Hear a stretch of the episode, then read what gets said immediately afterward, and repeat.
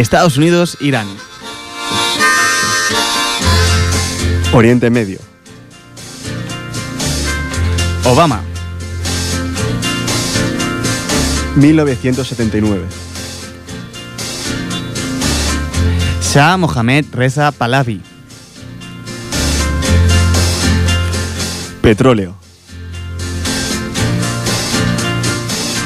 Estas son las palabras aleatorias de nuestro análisis sobre los paralelismos entre actualidad e historia. Somos Jaime y David García. Y aquí comienza desde la historia.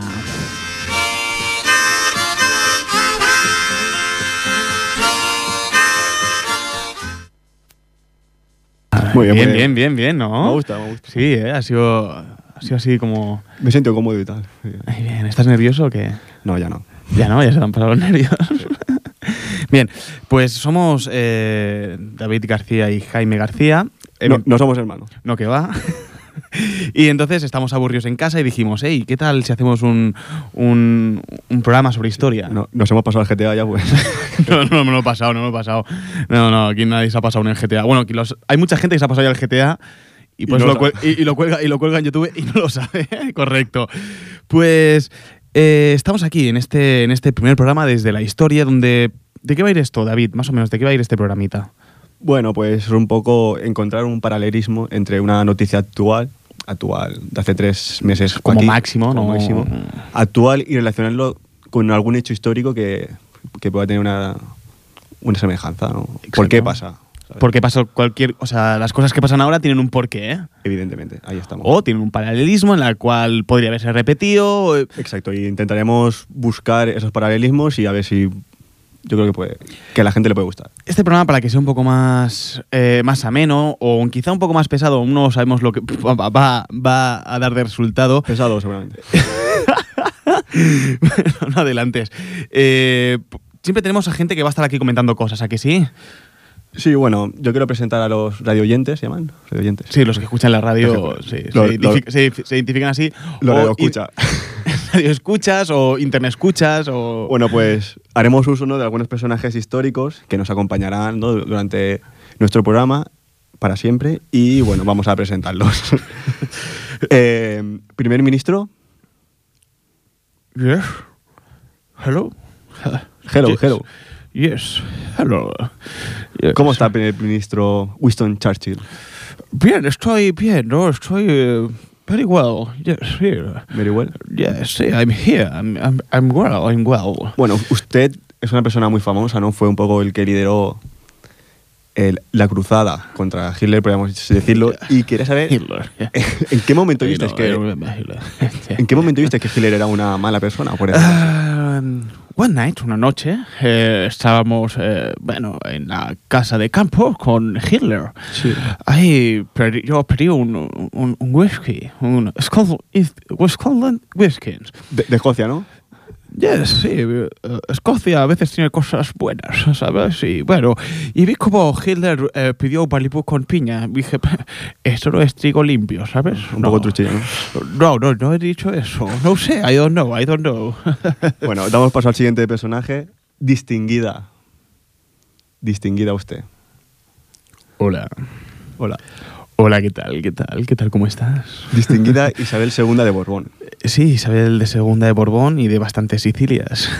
De bastante, ¿no? Bueno, eran tres, pero tres para mí ya son mu- somos multitud, ya me conocéis. Cachondilla. sí. Bueno, le quería preguntar a usted, un personaje Sí. que reunió tanto tiempo, que reinó en España tanto tiempo. ¿Cómo le sentó sí. que le echaran en, en el 1868? Un alivio. ¿Un alivio? Eh, sí. Fue un alivio. Piensa que ya me había zumbado media, media España y Y- necesitaba irme a otro país. Y la otra media. Eh, la otra media eran mujeres y perros. ¿Y a dónde se, Algunos perros, porque algu- alguno que otro cayó. a dónde se fue usted? de- Eh, de- me de fui a? Francia. Igual, que, era, ¿no? que era como un país más grande, ¿sabes? Y Eh, bueno, ya sabes. Muy muchas gracias por tenerla aquí. Damos paso al siguiente personaje, Ernesto. Este, ¿Qué tal? ¿Cómo está? ¿Cómo estamos? ¿Bien? Ernesto Che Guevara, un placer. Sí, bueno, Un bien, placer. estamos aquí, ¿no? Pues es importante, ¿no? Después de, después de estar ya en la cancha, ¿no? Después de hacer una comentación, ¿no? Sobre, sobre todo lo que vivimos, ¿no? De- Importante los tres puntos, ¿no? Importante, ¿no? ¿Ves? Cuando estás en una guerra, es importante que los tres puntos estén bien cosidos, ¿no? Porque después saltan y, y claro, este es importante, Le ¿no? quería preguntar a usted, eh, la guerra de Cuba, ¿no? De- para derrocar a- al general Batista, Este- tuvo, tuvo usted un papel muy importante. Este, ¿Cuál fue la mejor táctica? eh, eh, la táctica que este, propusimos, ¿no? Cuando estábamos allá mm, charlando sobre la propusión de lo que sería la actividad desarrollada permanente para poder realizar un acto que sería en sí la revolución, este te cogimos y comenzamos a fumar puros como como como para que sacaran humo Táctica del humo, ¿verdad? no? táctica del humo y este, ellos pensaban que era un accidente, venían tranquilos y les cogíamos con la retaguardia descubierta y así es como pudimos hacer todo aquello. Un placer tenerla aquí, che. Nuestro siguiente personaje, primer califa Omeya de Córdoba, Eh, amigo, ¿qué tal, amigo? Eh, ¿Cómo estás, amigo? Abdelrahman III. Bien, yo, eh, buen rey, aquí, en, en, aquí haciendo esto fuera, era importante, ¿eh, amigo? Bueno, fue un gran rey y de hecho Córdoba fue un centro comercial, artístico, Amigo, económico. amigo, fue un, amigo. un gran centro. Sí, amigo, amigo, amigo, sí. eh, hicimos, hicimos, sí, amigo, amigo. ¿Qué le pasará a Córdoba que no es como cuando estaba usted? Este. Este, vos, eh, me, eh, me he saltado, me tenía, tenía que, tenía que entrar mi amigo. Me, me salté, es que como soy argentino tenía que charlar, tenía que charlar. Che, luego estoy con usted, che. Sí, eh, perdona. Déjale paso. Eh, amigo, ¿qué pasa, amigo? Que me estás interrumpiendo, amigo. Oh, ¿qué pasa? Eh? Yo ahora haría otra cosa, amiga. Ya está, ya está. Le- Haría otra cosa. No, porque no quiero que me interrumpan, ¿eh? La, la pregunta. Oh, que no me interrumpan, ¿eh? Vale. Aquí no interrumpir, ¿eh? Déjame a mí que no le interrumpen más. Califa, ¿qué le pasará a Córdoba? ¿Qué le pasa a Córdoba, amigo? Amigo, ¿qué le pasa? Yo, eh, amigo, yo pondría ba- baños públicos, amigo. ¿eh? ¿Qué es lo que hice yo? A poner baños públicos.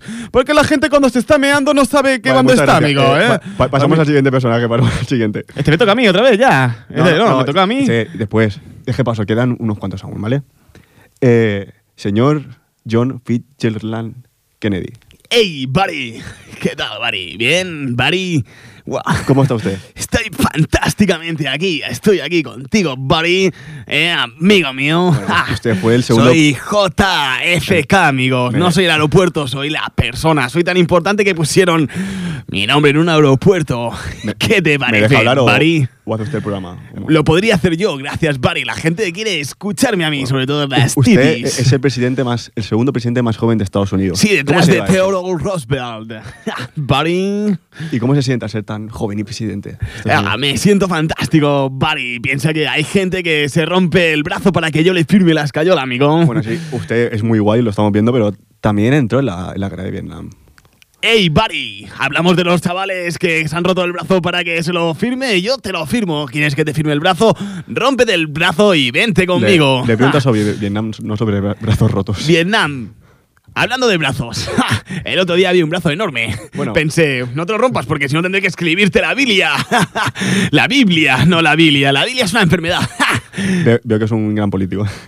Ya, ya sabe, ya sabe quién le mató. Aún lo estoy investigando. Vale, Piensa que si lo hubiese visto, lo hubiese dicho. ¡Yeah, buddy! Pasamos al siguiente personaje. Un placer, señor Nelson. Hello, digo. Nelson Mandela. ¿Qué tal? ¿Cómo está? Bien, bien. Estoy bastante bien, sí. De, de salud, ¿cómo anda? Es que tampoco. de salud, menos mal que tengo pues esta alegría que me caracteriza y eso me hace tirar para adelante. La verdad que sí, tengo ganas de salir con usted de fiesta. Porque, no sé. Es usted la hostia. Sí, la verdad es que Bueno, usted es Soy- famoso por, soy el alma de la fiesta. Me, me paso muy bien. es famoso por haber sido nombrado Premio Nobel de la Paz. ¿Qué se siente al recibir un premio tan importante? Muchas cosas. Señor, ¿está bien? ¿Se encuentra bien o...? Sí, Me está no, preocupando. Lo que pasa es que estoy, cuando estoy así de contento, a veces lo externo, o sea, me pongo muy contento, ¿no? Y Vale, pues es lo que me está Un, pasando. un placer ahora. también, señor Nelson Mandela. Y bueno, ya hemos presentado a todos nuestros personajes. No, bu- buena gente, eh, toda la, parece la que- los que están viniendo. ¿Los has sí. conocido? Sí, sí, claro, lo estaba era yo, o sea, era yo el que estaba escuchando. Muy bien. Bien, pues vamos, vamos con la primera noticia. Y hablamos sobre conversaciones tensas. Y no, no me refiero a las conversaciones entre Barça y Madrid en un bar muy cutre, no.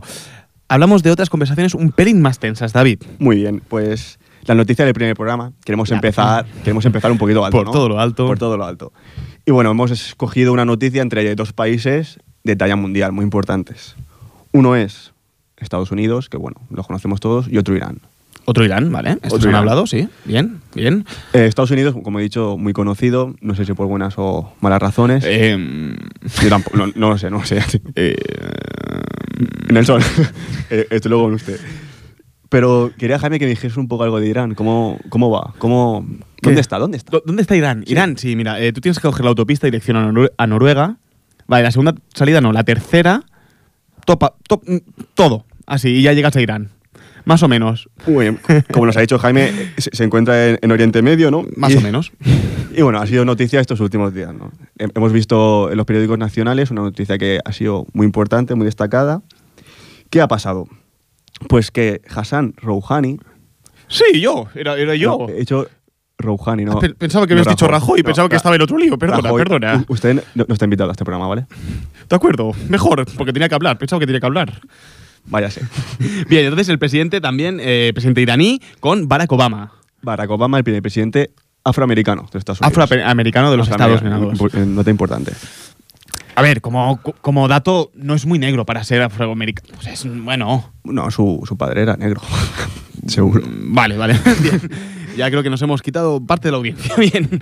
No, vale, entonces, que- est- estos que dos no- hablan. Nos alegramos mucho. ¿Por qué es tan importante que hablen eh, Rajo- Ra- Rahoni, y Barack Obama? Pues es una, una conversación histórica porque Irán y Estados Unidos llevan tres décadas declarados como enemigos acérrimos. Tres décadas de enemigos. Tres décadas, ¿eh? 30 años, se dice rápido, ¿eh? Tres décadas. Tres décadas. Sí, se hizo muy rápido, ya lo Muy bien, ahí, tres décadas. Eh, Exactamente desde 1979. Exactamente. Entonces, cabe destacar que, que Obama es, intentó ya hacer este acercamiento hace un tiempo, ¿no? En, en la ONU intentó aproximarse para poder hablar con, con el presidente Rahoni. Sí, pero bueno, tuvo problemas con los elementos más conservadores ¿no? del, del régimen iraní y no. Rahoni dijo, pues, pues no, Dijo otro día. otro día. Otro día. quedamos. Entonces, eh, Rahoni se encontraba, se encontraba en Estados Unidos, creo, y coge y habla y, y dice que quiere mantener una conversación telefónica con Barack Obama. Con Barack Obama. Y la tuvieron. De hecho, duró unos 15 minutitos. Bueno, bien. Eh, 15 minutitos. Bueno, Te- si- depende de si tienes la, orifa- la tarifa ta- ardilla o la delfín, pues te sale un precio, te sale otro. No, la te puede salir caro. eh, 15 minutos, Te no puede sé. salir caro. Te puede salir caro. Entonces, eh, decir que estos no hablaron directamente en el mismo idioma. No. Había un intérprete. In- Intérprete. un intérprete. Intérprete. Entre ellos, un intérprete y, bueno, eh, Obama le felicitó porque había, bueno, Rajon, Rahoni en las, en las urnas pues había triunfado y que, y bien, eh, eh, Obama era muy consciente de lo, de lo importante que era, Era este muy paso. importante. Y de hecho, Obama, pues bueno, luego lo dijo, ¿no? Salió a la prensa y dijo, bueno, acabo de hablar por teléfono con el presidente Rouhani y dijo una, una cosa muy importante, dijo, nuestra conversación ilustra la profunda desconfianza que hay en, en nuestros países, que es lo que iremos a analizar. Entonces, bueno, lo que quiere es una perspectiva nueva hacia el futuro con, con Irán. Exacto, después de 30 años. Destacar como dato así pequeño que en Twitter eh, eh, ya el Rajouni estuvo como hablando antes, con- a- mandando mensajes a Obama. A lo loco ahí. A lo loco, bueno, no tanto como loco no, pero que le felicitó, hizo, hizo el gesto de mandar. No es como cuando tú y yo nos mandamos un Twitter. Nunca lo hacemos, de hecho. Exacto. pues ellos dijeron, el, el, el, el, el Rajouni este le dijo, que tengas un buen día. ¿A Obama? Y le dijo, ade- además, le dijo, gracias y joda Jafez. Sí, pero que llama el rollo ya, pero si acaban de hablar, ¿no? Jodajace, bueno. Y el Rajouni que le dijo, jodajace tú, ¿no? Eso es lo que le, dijo- lo- lo que le dijo Hitler a, a Churchill, ¿no? Por eso salió lo del Sí. Churchill, ¿no? Pues no, es una expresión en farsi. No sé qué es farsi ahora mismo. El- Farsi al, es- al próximo. Es, es un dialecto, tío, Es que un dialecto, tienen sí. allí. Que significa que Dios esté contigo. O sea, de, de buen rollo. De buen Que Dios rollo. esté contigo. Pues entonces, para poder saber que estamos ya calentando motores, para saber qué pasó realmente allí, ¿no? La pregunta ahora sería. Sí, la, la pregunta es muy fácil. ¿Qué pasó en el 1979 para que Estados Unidos e Irán rompieran relaciones y hasta el día de, de hoy, por decirlo así, no hayan vuelto a conversar? Es muy fácil. Pues vamos con un temita que es de Burning. Burning, grupo madrileño, rock urbano de los primeros Ja, ja, en España. ja, ja, como Se- título. Se llama Jajaja, sí. Es, ¿Por qué es- has cogido es- esta canción? Es un gran tema. Es- la he escogido porque, bueno, primero es un grupo que me gusta, la canción me gusta, y hace un- una alusión a Irán. Es el único tema que he encontrado en todo mi ordenador que hace alusión a Irán y a, a Khomeini, bueno, ya lo veremos. Pues- y, y espero que los, tele, los radio oyentes, si, si escuchan el tema y, y se dan cuenta de lo de Irán, pues que, que nos lo comuniquen. Estaría muy bien. Fantástico, pues vamos con Jaja de Burning.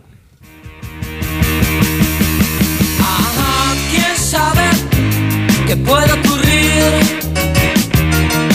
Ajá, si el Rayo hoy vence al Madrid.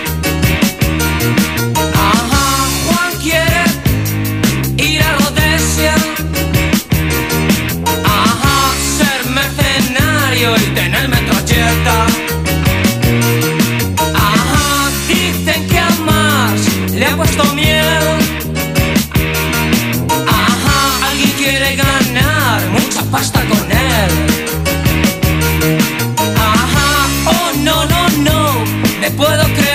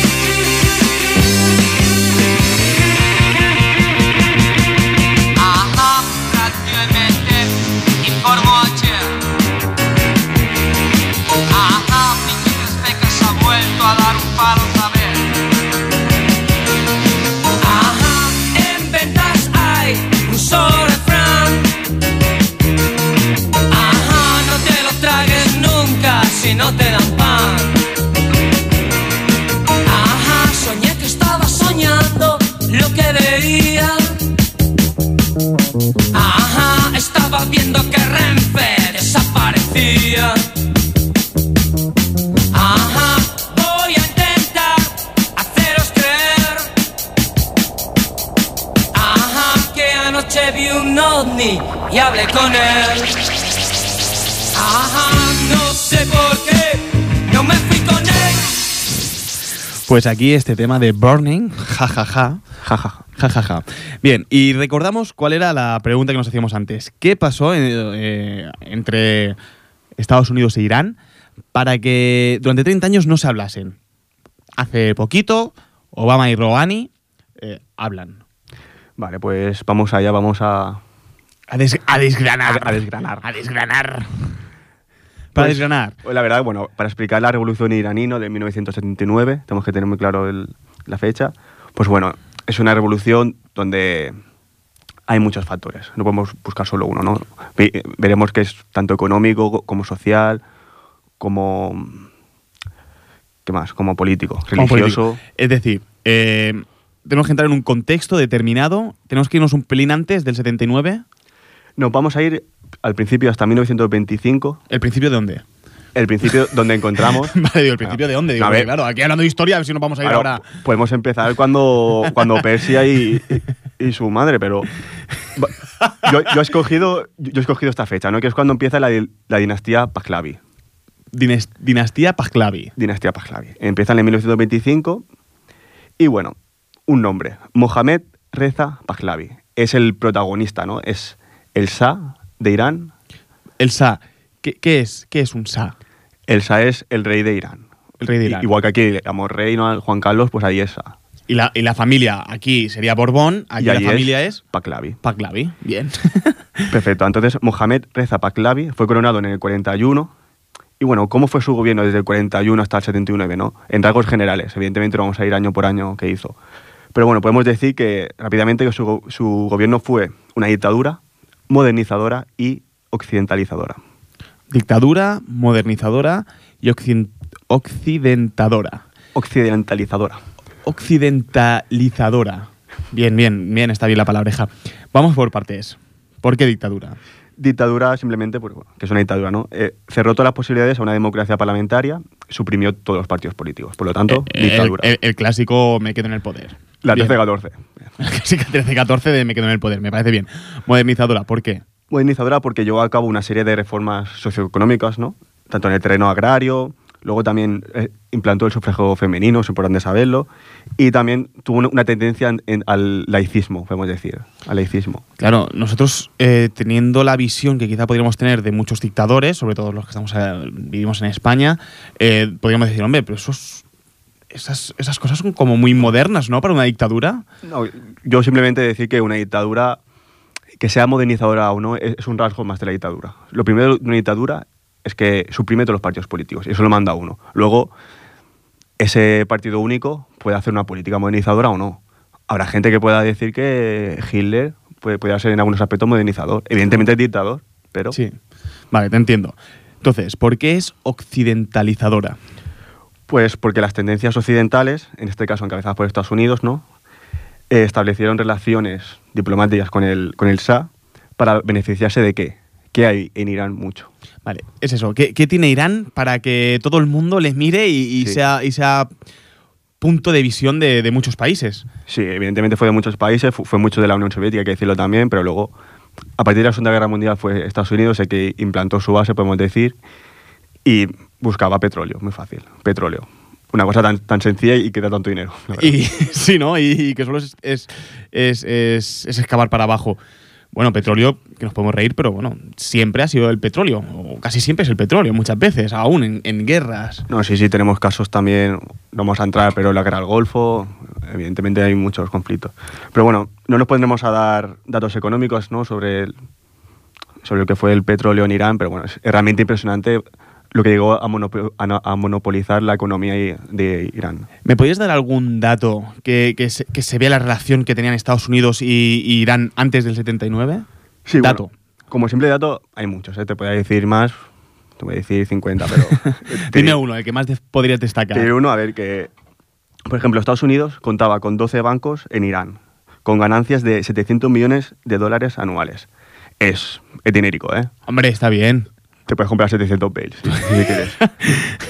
es decir, que, que era muy evidente que Estados Unidos estaba metido hasta las trancas en Irán y que tenían relaciones con el monarca, eh, el señor Mohammed. De aquí, pues, eh, que tuviese una política occidentalizadora. Evidentemente, ¿no? Él sacaba un beneficio también de Estados Unidos. Sacaban un beneficio entre ellos, entre la monarquía y Estados Unidos. Vale, entonces, en cuanto a la población, la población no veía ni... Bueno, evidentemente la población no vio las ganancias y eso que generó pues que Irán se dividiera en, en dos partes, ¿no? Tenemos una parte que se unió a este proyecto modernizador, porque no deja de ser un, proyecto modernizador, y otros que quedaron al margen. Y entre esos otros, pues bueno, hay un grupo importante que ahora iremos a continuación. De acuerdo, entonces, eh, se quedan dos grupos, entre, podríamos decir rico y pobres, casi. Bueno, podemos, ¿Hay, hay una diferencia podemos- social? Podemos simplificarlo a eso. Sí. Podemos simplificarlo. Se podría pensar que la revolución va entre el pobre se revela contra, contra Sí, el a- rico. Hasta aquí suena un poco como la típica revolución, ¿no? Eh, hay una desigualdad social, hay un, gobierno que manda, que es títere, que es, que es dictador y que mira por él, ¿no? Por sus ganancias. Pero hay un elemento en, en Irán que lo que hace que esta revolución pues tenga un, un aire propio a, a Irán. Vale. Y ¿Qué- bueno, cu- ¿Cuál es ese, cuál es ese, cuál es Sí, ese va- rasgo? vamos allá, ¿no? Vamos, vamos allá, ¿no? No digo no. vale, pues este elemento es el clero. En el caso iraní, el clero chiita. Vamos a ir por partes. Vale, o sea, hay, hay eh, religión, Religión. el clero. Religión musulmana. Islamismo, vamos a hablar de... Islamismo. Vale. Vale, pues el en el islamismo hay dos grandes grupos, ¿no? Podemos decir el, el sunismo y el shiismo. Sunismo, shi- Sunitas y chiitas. Vale. Eh, Irán es el único país donde la religión chiita es oficial, es el único país. Vale, ¿me podrías decir algún país más que los chiitas... eh, Bueno, también tiene en, en Irak, Afganistán, Pakistán, que son países que hacen frontera con Irán, Hmm. también tiene bastante, bastante peso, ¿no? Pero, pero es- Presencia. presencia, pero sigue siendo superior siempre los sunitas. Y luego, por ejemplo, Azerbaiyán también es un país muy, muy chiita. Pero es eso, Irán es el país chi- chiita por excelencia. El sunismo, bueno, lo podemos encontrar tanto en el Magreb, como Arabia Saudí, Vale. eh, Palestina también son sunitas, ¿no? por ejemplo. Y entonces, ¿por qué es importante este rasgo en Irán? ¿Por qué? Porque el, el propio Estado, claro, el propio Estado es consciente de que es el único país chiita. Por lo tanto, protege a ese clero, a ese clero chiita en este caso. todo, todo y que también tiraban hacia el laicismo a la vez. No, el- el- la monarquía tiraba la oficina. Vale, eh, la población no. La población, evidentemente, no. La, la- la población es religiosa. La población es religiosa, es- eh, son los únicos que son que se ven que son mayoría chiita y que se ven como como espacio, región que tienen que guardar ese, e- ese- e- el, el chiita, ¿no? Eh, entonces se vuelven mucho más protectores en ese eh, se vuelven protectores básicamente. Sí, se vuelven protectores y bueno. ¿Qué crea esto? Crea un dualismo entre lo que es la monarquía y el clero. Porque claro, el clero es muy importante en, este país, en, en Irán. Por lo tanto, hay una dualidad de poder entre la monarquía de, de y el clero chiita. Entonces, la pregunta es, evidentemente, la gente, la población iraní normal, ¿para dónde va a tirar más? ¿Para el clero, para su clero o para una monarquía que en este caso se está aprovechando de, de los recursos de Irán? Hacia el clero, cl- claro. Es evidente, hacia el clero. Por lo tanto, es eso. Monarquía y clero en este caso chocan, Hmm. porque el clero es una institución tradicionalista, no es modernizadora como podría ser en este caso y la mucho monarquía menos iraní. occi- occidentalizadora. Nada occidentalizadora, podemos decir. Claro. Porque lo que quiere es conservar la, la esencia, la tradición de Irán. Vale, entonces aquí hay un choque de trenes brutal. Eh, ¿cómo, cómo se representa este choque de trenes? El Ayatollah, por ejemplo, ¿cómo, cómo lleva ese, ese choque con... Sí, por ejemplo, es, es, muy, es muy visible, ¿no? Por ejemplo, el ayatollah Khomeini, un nombre muy importante Khomeini, de hecho fue exiliado, ¿no? Porque él estaba, se oponía al gobierno de Pahlavi, por lo que hemos contado, porque chocaban sus ideales, y, y fue exiliado. Fue a, a Irak con Saddam Hussein, evidentemente, luego fue a Francia, pero bueno, que es muy evidente esta posición de clero hacia la monarquía. Vale, eh, entramos ya a los 70. Vale, por lo tanto entramos en los 70 y ya la cosa explota. vale, o sea, la cosa ya está Tenemos bien. ya un cóctel, ¿no? Tenemos el clero por un lado, el petróleo por otro, Estados Unidos, y la cosa explota, empiezan a haber muchas manifestaciones, mucha represión. Vale, o sea, podríamos afirmar que esto era una revolución de masas. Evidentemente, es una revolución de masa porque hemos dicho, porque la- las personas est- están con el clero. Es un país islamista, chiita, está- Chiita. y, y está con el clero. Deben proteger el chiismo. Deben por, lo el por, por lo, por lo tanto, Por lo tanto, sí, optan por el clero y defienden al clero en contra de la monarquía en este caso. de la monarquía, evidentemente. Vale, entonces, ¿dónde está Estados Unidos en, en- en este tema? Bueno, el clero supone a Estados Unidos, evidentemente. Por lo tanto, cuando, cuando el clero consiga el poder, que es lo que va a hacer en esta revolución, corta de raíz con lo que es la relación que ha mantenido Estados Unidos con, con Irán y que, y, que se, y que se ha hecho evidente. O sea, esa relación que mantienen con el monarca de la, fam- de la familia, con ese monarca de la familia Pahlavi. Pahlavi, eh, la relación que tiene Estados Unidos es muy fluida, sacan mucho dinero de los bancos, cosa que les va muy bien. Claro, eh, al clero eso pues quizá no le puede importar tanto, pero el concepto de que se abran tanto y que el- eh, la esencia de, los chiitas se pueda diluir, entonces es cuando el clero se enfada realmente y empieza a luchar contra la monarquía, gana la monarquía gracias a la revolución de masas, porque la gente se siente con Gana el clero, gana el clero. ¿He dicho la monarquía? Sí. Gana, gana el clero, porque la gente se siente Cercana. se, se siente más cercana a su religión y cortan relaciones con Estados Unidos. Sí, en, ese aspecto, pues, este es el porqué, ¿no? De, de por qué Irán y Estados Unidos cortan relación. Porque llega un momento que, evidentemente, el clero no va a mantener relaciones con Estados Unidos. Pero me parece muy, muy interesante la pregunta que me has hecho de que si es una revolución de masas, porque sí es verdad, o sea, la sociedad quien echa fuera, por decirlo así, a, la monarquía. Y bueno, es una revolución de masas, sí, pero dirigida por una élite clerical. Es decir, quieren formar una teocracia, como puede ser el, el Vaticano ahora. El Vale. Vaticano es una teocracia. Por lo tanto, hoy en día, hoy, Irán es una república islamista que respeta las leyes islamistas chiitas, o sea, es un país muy, muy próximo al Corán, ¿no? por Mm. ejemplo.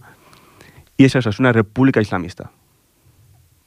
Este, bueno, este ya, ya puedo salir, ya, ya me, me toca, ¿no? He estado, he estado mucho tiempo ahí callado. Este, quería apuntar que esta gente, ¿por qué se enfada tanto con la religión? Si a la religión habría que darle una patada a todas, ¿no? Este, este, tenemos que instalar otro tipo de cosas, ¿no? Este, ¿Cuál instalaría usted? ninguna. Este Bueno. vos, quedó, quedó claro, ¿no? Usted estuvo con Fidel Castro ahí. Este vos, Fidel se le fue. Se Fidel le se le fue. fue. No, bueno. Pues a ver, ah, para. Después de resumir todo esto, el por qué pasó todo esto, de, entre, entre Estados Unidos e Irán, vamos a poner un pequeño tema también que se llama Breakfast in America de Supertramp. ¿Por qué? Vale. Yo, evidentemente, queremos poner temas y tal, y quería encontrar algo de Irán y no he encontrado. Por lo tanto, he pensado, ¿qué año estamos intentando estudiar, no? 1979. Por lo tanto, ¿qué música había en 1979? La de Barney era del 79, y ahora entramos a un tema de Supertramp, que es un grupo de pop, la verdad, muy bueno. Y bueno, y lo vamos a poner. Ponemos este tema y hablamos sobre la historia de Ripollet.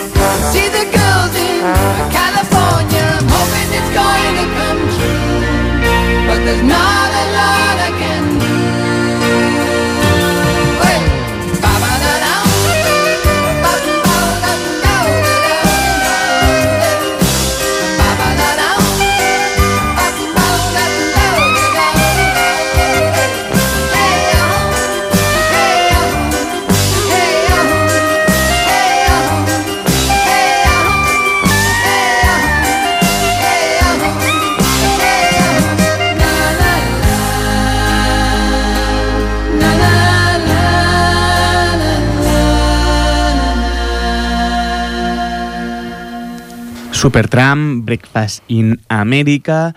Y después de este tema vamos con la historia de Ripollet. Un poquito. A ver, en esta sección vamos a abarcar, y por orden cronológico, cómo se vieron los acontecimientos entre la proclamación de la Segunda República Española hasta el franquismo en nuestra ciudad de Ripollet. ¿Ciudad? Ciudad. no, ha- haremos. Lo siento. Eh, eso me para por no revisar cosas de guion, ¿ves? Va a ser Sardañola, ¿no? no, pero sí, eh, en este primer programa, pues bueno, y en, lo- en los siguientes, pues iremos abordando cada día, cada, cada mes, mejor dicho. Vale. pues, porque se nos irá un poco. Eh, ¿Qué pasó, no? En Ripollet, en en esta época que es tan interesante y que nos interesa tanto. A ver, entonces, eh, vamos a ver, pues, eh, las principales potencias políticas, las sindicales, que en esa época pues son bastante, son bastante, tienen bastante peso en este... Sí, bueno, repasaremos un poco eso, también era Ripollet un poco antes del 31, Hacemos un poco de, de- de- de- de contexto. un poco de contexto y, y bueno, y, y también cómo se vivió el día de, la República. la Abrimos, abrimos eh, email para la gente que, por ejemplo, pues sus abuelos le explicaron alguna historia sobre Ripollet. ¿Nos eh, interesa? Nos interesa mucho, re- realmente, ¿no? Y- o, o alguna persona mayor que, le haya, que, que quiera explicarnos alguna cosa sobre la historia de Ripollet. Para eso, pues tenéis que enviar un mail con vuestra historia a dsdhistoria.gmail.com. Repito, dsdhistoria.gmail.com. ¿De acuerdo? Perfecto. Entonces, comenzamos con Ripollet. Va, contexto. Ripollet, como bebé de introducción a los años anteriores, ¿no? Al 31, que es a donde queremos llegar, pues bueno, ¿cómo te imaginas que fue este pueblo? Hombre grande, eh, cosmopolita, eh, con Superman. A la última. Vamos a la última. No, evidentemente era un pueblo eh, uh, ah, eminentemente rural. Me he liado. Evidentemente era rural. Emine- eminentemente, Eminentemente, ¿qué significa? que era rural. vale, un emperador rural. Vale. Centrado en el cultivo de la viña, también es importante. Vale, esto pues observando un poco Ripollet te puedes hacer una idea, ¿no? Más o menos. Evidentemente. Evidente, em- eminentemente. Y luego, bueno, es muy importante la entrada de la fábrica Uralita en el 1909, que permitió un nuevo empuje industrial a la ciudad. Es decir, la Uralita, pues hace que venga mucha gente de fuera aquí con un perfil mucho más obrero. Sí, bueno, eh, entra dentro de lo que es eh, el crecimiento demográfico de Cataluña, todos los movimientos migratorios que se dieron en Cataluña, que provenían tanto del norte de Cataluña como de, de Valencia, Murcia. Hubo mucha inmigración en los años 20. Y Ripollet se vio beneficiado de eso. Vale, entonces, eh, alrededor de 3.300 habitantes, ¿eh? estamos hablando, que es prácticamente el doble del principio de siglo. Sí, llegamos a los años 30 con 3.300, que no está mal, ¿eh? No está mal. No está mal. Hombre, pues... o sea, tenía menos. eso no, no lo sabes. El próximo programa traigo... vale, está bien, está bien, fantástico. Entonces, eh, llegamos allí y... ¿Qué pasa en el 31? Pues eso, ¿qué fuerzas hay, no? La primera fuerza que encontramos es Esquerra Republicana, era un partido en toda Cataluña, ¿no? pero en Ripollet también era muy importante. Estaba... Esquerra, Republicana, Ah, Esquerra, Esquerra. Esquerra Republicana que se funda. eh, hay, hay una calle de Sans al lado de. O sea, una calle de Sans que es paralela, ahí que es perpendicular a calle de Sans. Hay, una, hay un pequeño sitio donde hay un cartel que pone: Aquí se fundó Esquerra Republicana de Cataluña. Y digo, muy mira, bien, muy bien. hecho histórico que tienes por allí, ¿sabes? Muy bien, muy bien. Me alegro por el señor Junqueras. Bueno, podrías arreglarte por otras cosas después del señor Junqueras, pero bueno, si quieres arreglarte por eso, está bien. Gran, gran historiador. ¿eh? Gran historiador. Entonces, eh, son los. eh, ¿Cómo se llaman esto? ¿Aquí se llaman Esquerra Republicana? Sí. Vale, entonces, eh, ¿con quién están más o menos? Bueno, sobre todo con la unión de, de Rabasairas, ¿no? que eran un poco los aparqueros, los que trabajaban la tierra, eran- estaban muy cercanos. Y bueno, y también todo lo que eran profesiones libres de Ripollet, ¿no? los, los que tenían una tienda y tal, pues eran muy cercanos a, a, a Esquerra Republicana. De acuerdo. Esto hace que en el 31 sea el, el- el partido El más partido. votado. Sí, lo, lo veremos más adelante, pero sí, es el partido más votado. Segunda facción. Pues sería la integrada ¿no? por la opción derechista fascista. Cer- cercana al fascismo. Cercana. Cercana al Ah, fascismo, vamos. vale. Y bueno, y tenía bastantes propietarios cercanos, ¿no? como los alsaños Bucho, Massac y Font, Familias de aquí. familias de aquí que bueno, estaban cercanas a esta opción más conservadora, vamos a decir. Pero a ver, ¿conservadora o fascista? A ver. No, no los conocí personalmente, ¿no? Ah, vale, vale, vale. Me, me faltaron un poquito. Vale, ok, Eh, vale. Pues digamos simplemente conservadora. Digamos conservadora. Sí, digo porque después ya podemos. Conservadora, pero que prefiere fácil. Bueno, después ya, para no, para, para no, para no, para, para no quitar capítulos post- más que tendremos más capítulos, ¿no? En, en el futuro se podrá ver realmente capa- para dónde, para dónde Dejamos tirar. una incógnita ahí. Sí, dejamos la incógnita. Bueno, ya la hemos desvelado, pero da igual. Decimos que la, la dejamos. Entonces, por último, el bloque obrero. el bloque obrero donde destaca la CNT, ¿no? que es el sindicato anarquista por excelencia en Cataluña y en España. Y bueno, Eh, CNT, no con FAI, aún no. no con fallas en la guerra civil. Vale, o sea, con CNT aún bien. CNT bien, Creo. vale. Bien, bien. Entonces, Y tienen su mayor núcleo el, el Auralita, es importante saber. Vale, es decir, Uralita trae mucha población a Ripollet y esa, po- esa población pues se hace de un partido sindical, el cual el mayoritario es la CNT. Acción-reacción. Acción-reacción, vale. Eh, también está como segundo sindicato tenemos al PSUC, creo, y al POM. El segundo es el- la UGT. Y luego sí, PUM Vale, y PSUC y POM. Y bueno, que tenían poquita gente, ¿no? Pero también estaban, existían. Entonces, el 12 de abril del 31, Pues es el día que se programan las, las elecciones municipales ¿no? en España, por deseo del almirante Aznar. Az- No, no sé que si tiene parentesco. Que no, no lo- tiene, no tiene. Sí que lo tiene. Bueno. No tiene. Bueno, lo miramos para el próximo día. Yo miramos. estoy seguro que no lo tiene. Mis estudios hasta donde llegan. Vale, perfecto. Que bueno, eh, el, el objetivo de estas elecciones municipales era un poco reforzar la monarquía, ¿no? Porque venía de unos años un poquito tensos. Hola, hola, hola. Si es que salían de mí. Me habían echado a mí y ahora querían echar a otro. Yo creo que, que- que querían que tú volvieses, Isabel II. Hombre, pero es que yo no me podía zumbar a más gente aquí, ¿sabes? Guapo. Y solo me Sanzuma, ¿no? Que lo que veo. Hombre, y eso y ya está. Sí, sí. Soy Borbón, ¿qué quieres que haga? No, ya veo, ya veo. Buena gente de la Borbón. Un saludo aquí. Un saludo para los Borbones. Entonces, lejos de eso, pues las fuerzas republicanas ganan eh, con una ventaja considerable a las fuerzas tradicionalistas. Ganan con una ventaja considerable, como dices, y sobre todo en Ripollet más que en Barcelona, ¿eh? En Ripollet más que en Barcelona. Sí, hemos ganado. O sea, cabe decir que Ripollet, quizá por ese núcleo mucho más obrero, eh, son, mucho, son mucho más eh, antimonárquicos. Sí, pero bueno, ¿cómo pasa ahora? Tampoco. Vale. Hombre, no, ahora. Hombre, ahora los partidos que. A ver. Los dos partidos que están mandando supuestamente son monárquicos. La verdad es que sí.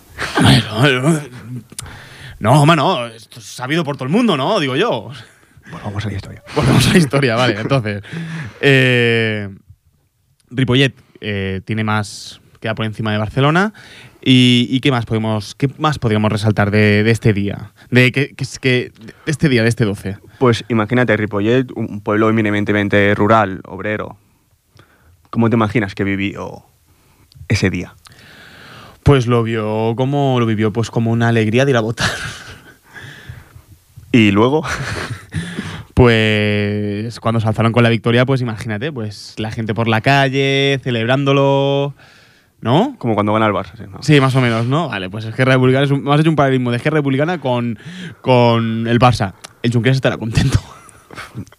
No me gusta mezclar fútbol y política. pero- no, lo digo, lo digo para, para seguir con la coña de Bueno, antes. Vale, pues sí, mezclarlo con política, como cuando ganó España el Mundial. Ah, volvamos a la historia, bien, volvamos a la historia. Entonces, un día de, de holgorio en la vila de, de Ripollet, cuando el 14 de abril del 1961 se proclamó la Segunda República Española. Es decir, planteamos el primer contexto, que es un pueblo obrero. Eh, este pueblo obrero, pues tiene. Este pueblo se forma gracias a una gran empresa que viene aquí, ¿no? Una gran fábrica, que es la Uralita en este caso Sí. la gente de este pueblo simpatiza mucho más con, con Esquerra Republicana. Hay un, par- hay un sindicato mayoritario que es la CNT y después hay tres señores que representan más Agrupan, sí, lo que es. sí, lo que sería pues Una eh, opción más conservadora. una opción más conservadora que son gente pues que eran, la- eran adinerados de aquí de, de Ripollet como son los Bouchot, los Mash y los Font propietarios. propietarios. De acuerdo, entonces se plantean una serie de elecciones generales. Aquí gana de manera abrumadora eh, Esquerra Republicana. Tengo el dato, 86%. O sea, muy abrumadora. Está muy bien, ¿eh? Muy abrumadora. Yo lo firmo. Para ganar yo. Ah, vale, para ganar tú, vale. Muy abrumadora. Y aquí es una fiesta. Siguiente capítulo, veremos qué pasa.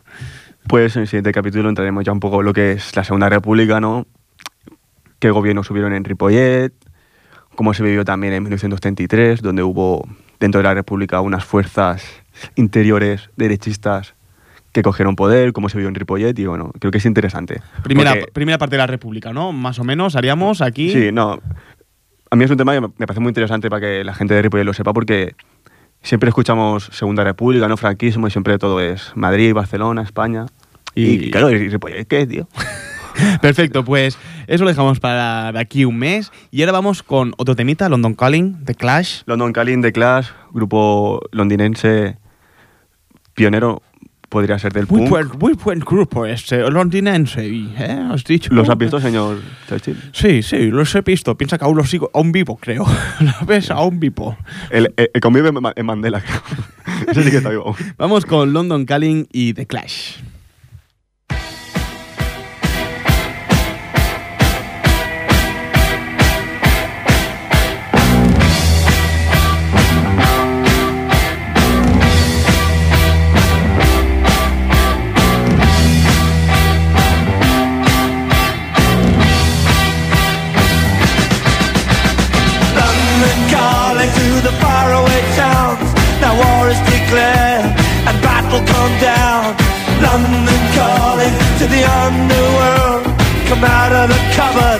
You boys and girls.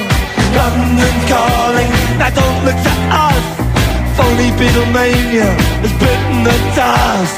London calling, see we ain't got no swing except for the rain and the truncheon thing. The ice is coming, the sun's zooming in. Meltdown expected, the wheat is good in. Engines stop running, but I have no fear, cause London is drowning. I live by the river to the imitation zone. Forget it, brother, you can go it alone. London calling to the zombies of death. Quit holding out and draw another breath. London calling, and I don't wanna shout. But while we were talking, I saw you nodding out. London calling, see we ain't got no hide, except for that one with the yellowy eyes.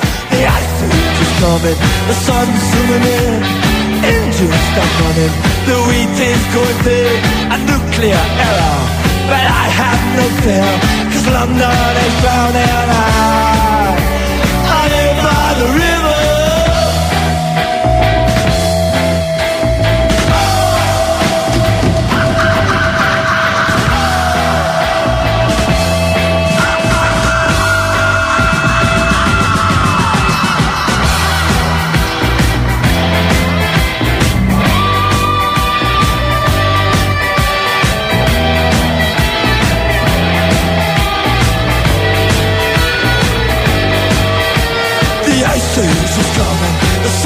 zooming in. Engines stop running, the wheat is going thin. A nuclear error, but I have no fear, cause London is drowning. I,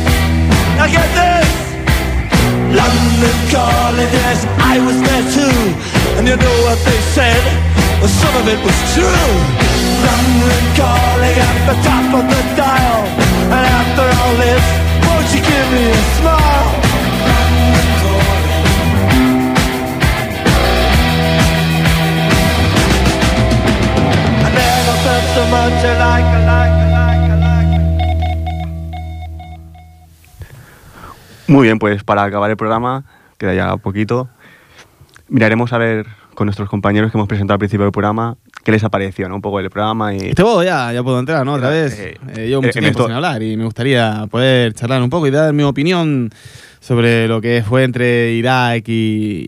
y... Irán, Irán. Ah, no. Pensé que estábamos hablando de Irak. No, no, señor. Ah, pues entonces no, no, tengo, no tengo nada más que decir. Vale, muy bien, muchas gracias. Winston Churchill, ¿cómo ves este tema? Yes, uh, I can say yes. I, uh, yes. Uh, this, um, el, el tema, el tema este es, es- es un poco eh, cuando la religión está tan presente. eh, yo creo que hay que hacer más caso a Estados Unidos. Estados Unidos es guay, bola Estados Unidos. ¿Te gusta a ti? Estados Unidos ayuda al, No.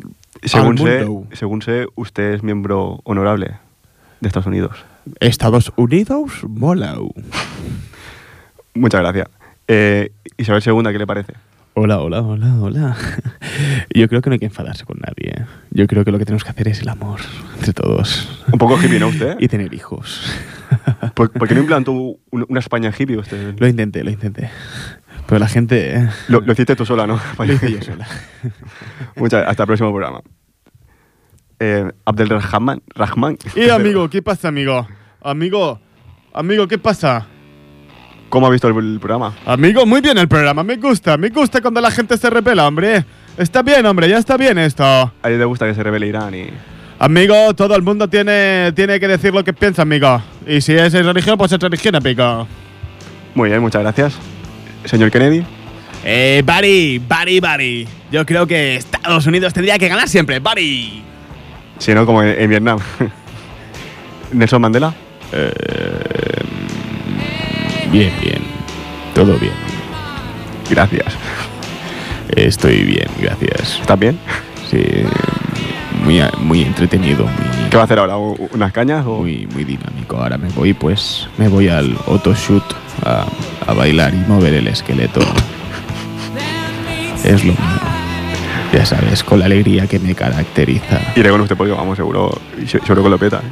Ahora a lo mejor cuento un chiste de saben aquel que dio. Cuéntalo, cuéntalo, cuéntalo. No lo puede contar porque nos quedamos sin tiempo. David, eh, ¿qué tal? Viene el primer programa. Muy bien, muy cómodo. Contento. Muy contento por, por cómo ha salido. Creo que es interesante lo que hemos dicho. Y creo que si la gente lo escucha, pues le puede gustar y puede aprender de historia. Pues todo este sonido que os ha llegado a vuestras casas no sería posible sin Ripoll Radio y sin una persona que está en- allí detrás del vídeo, que como es Jordi Puy, eh, que gana mucho dinero, me está diciendo, gana, quiere que le echen, no sé, no sé, no, no sé exactamente lo que me ha dicho y he, he ido he diciendo lo primero que parecía de, de expresión corporal. Que David, para GTA. muchas gracias. Eh, nos vemos la semana que viene. Sí. No, nos vemos el mes que viene. No, pero. Que vaya bien. Este Mañana, ha sido mañana. el primer programa de Desde la Historia. Os esperamos el mes que viene. Buenas noches. you go.